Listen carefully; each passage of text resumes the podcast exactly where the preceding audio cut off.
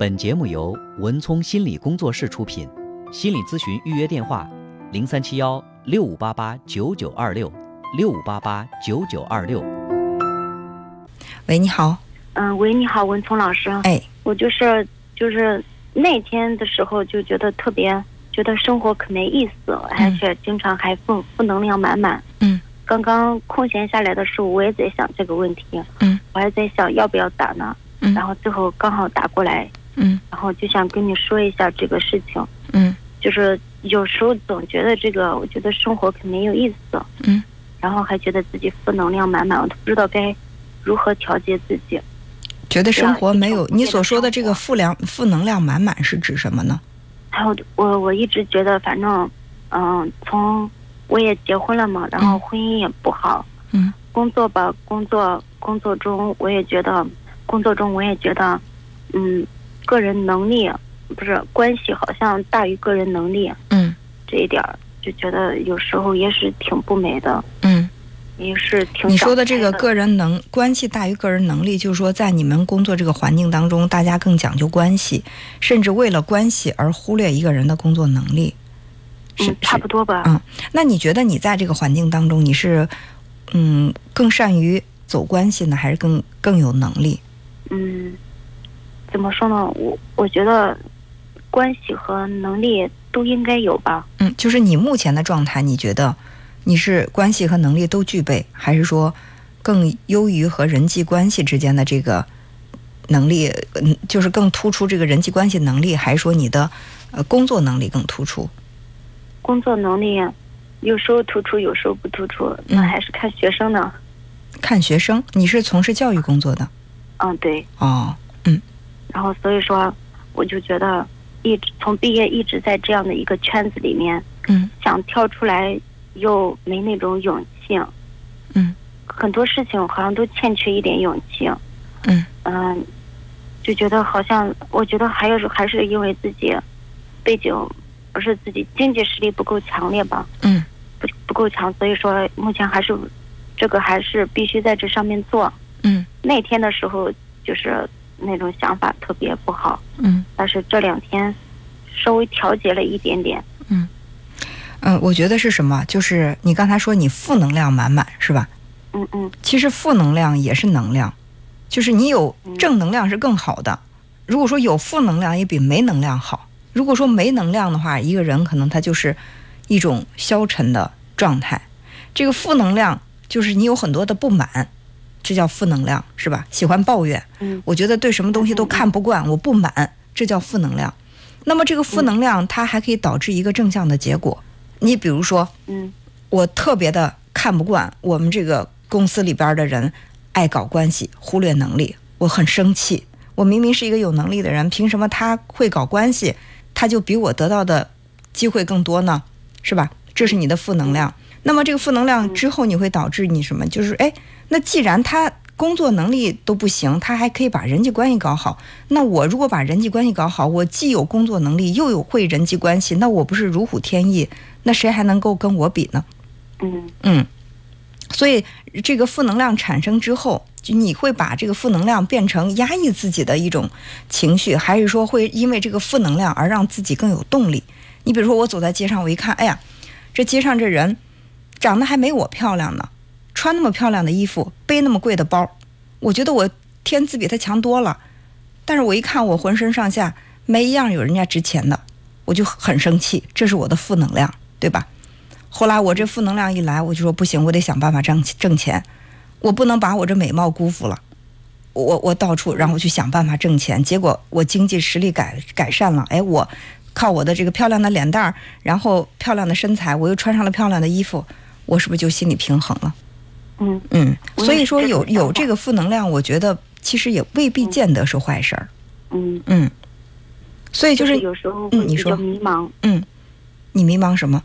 嗯，一直就是你说的，就是化负能量为正能量嘛。嗯。然后有时候还是会比较迷茫，感觉哎，奋斗着奋斗，努力着努力着，然后突然间又又有迷茫了。嗯。这是不是人生必经的呀？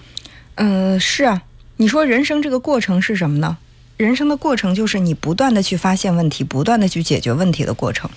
嗯所以很多人会有这样的想法：如果我把什么什么难题解决了，我就高枕无忧了；如果我把什么难题解决了，那我就特别开心，我就什么烦恼都没了。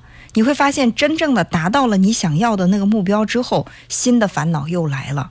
人永远不可能有我心里特别的满足，我满足到对生活没有任何其他的欲求了，达到那种状态，可能人真的是不想活了。那活着还有什么劲呢？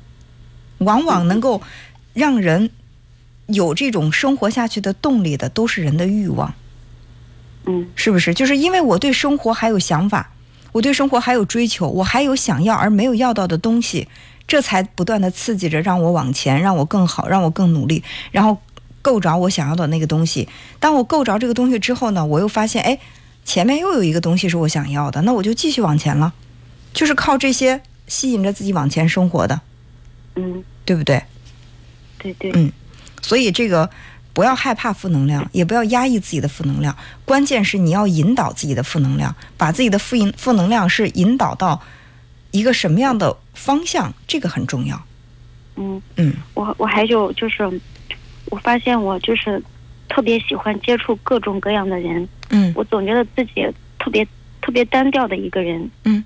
然后从一毕业就一直来到单位，嗯然后这种单位嘛，从来没有接触过外边的世界，嗯，就可想了解他们的世界，嗯，他们是怎么度过，嗯，度过他们的世界。你觉得我这种正常吗？当然正常了，很正常，这也是你的欲望之一呀、我希望我的圈子画得更大一点，我希望跟更多的人接触，我的视野更宽，我获得更多的信息，抓住更多的机会，这都是你心里的追求。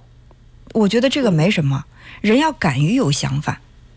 嗯对我们就是，我记得我跟我们的这个有有一些教师朋友，我们在就是做一些课程分享的时候，我跟他们说，我说你一定要让你的学生或者是让你的孩子把他的目标画得大一点儿。如果这个圈画都不敢画大，那他的发展空间一定是小的。你可能圈画得很大，最终没有达到你画的那个圈子那么大，但是它的空间大，它上升的这个空间也就大。如果说你画，你只把自己画在这个我在单位当中，就给我单位这几个同事接触，除了这个我什么都不接触。如果你真的把自己放在这样的一个小的圈子里，你当然会觉得很压抑了，是不是？嗯嗯，嗯，我我有一位朋友，他也是做教育的，他当时他在跟我，我就很喜欢他身上那个劲儿。他其实是在一个县城里面做老师，按道理说他的这个接触的学习的机会相对来说，呃，要要少一些，对吧？比比起这个省会城市啊，或者是北京、上海啊，这个机会相对来少。但他一直是他们那个县城里面那个教师队伍当中很突出的一个人。比较突出、比较优秀的一个人。他说，别人都看到了我很突出，看到了我很优秀，但是他们没有看到我其实比他们辛苦的多。我会因为去要到这个，比如说到郑州来上课，我会从早上三点都起来赶车，一一一路赶到郑州，不耽误九点钟上课。上完课之后，下午六七点钟下课，我又连夜的坐车回到家，都已经到半夜了。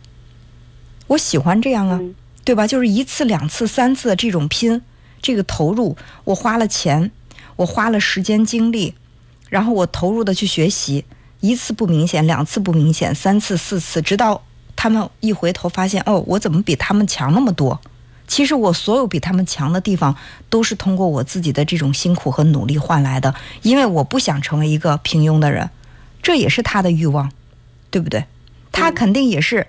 比如说，在外面的学习过程当中，说，哎，我发现某某某人家好像确实是，比如说在城市里面学习机会就比我们要多得多，那人家就可能会提升的更快。他可能也会抱怨，凭什么呀？凭什么我我在这县城里我就得到学会机会、学习机会就那么少，不公平啊！那不公平之后怎么办呢？那我也想想办法把我们之间扯平了，对不对？我无非是离得远一点儿，学习的机会嗯我我要辛苦一点才能够获得。那好，那我就连夜的赶车，凌晨起大早，半夜回到家，不就辛苦一点吗？对吧？嗯所以可以不用压抑自己的欲望，关键是你要想办法去满足自己的欲望，而不是把这个欲望变成一直的抱怨，这个是很关键的。嗯嗯嗯好，那还有其他问题吗？嗯嗯其他的问题没有了。嗯，好，那我们就先聊到这儿，好吧？嗯，行，哎，好好，再见。谢谢你，文聪老师。嗯本节目由文聪心理工作室出品，心理咨询预约电话：零三七幺六五八八九九二六六五八八九九二六。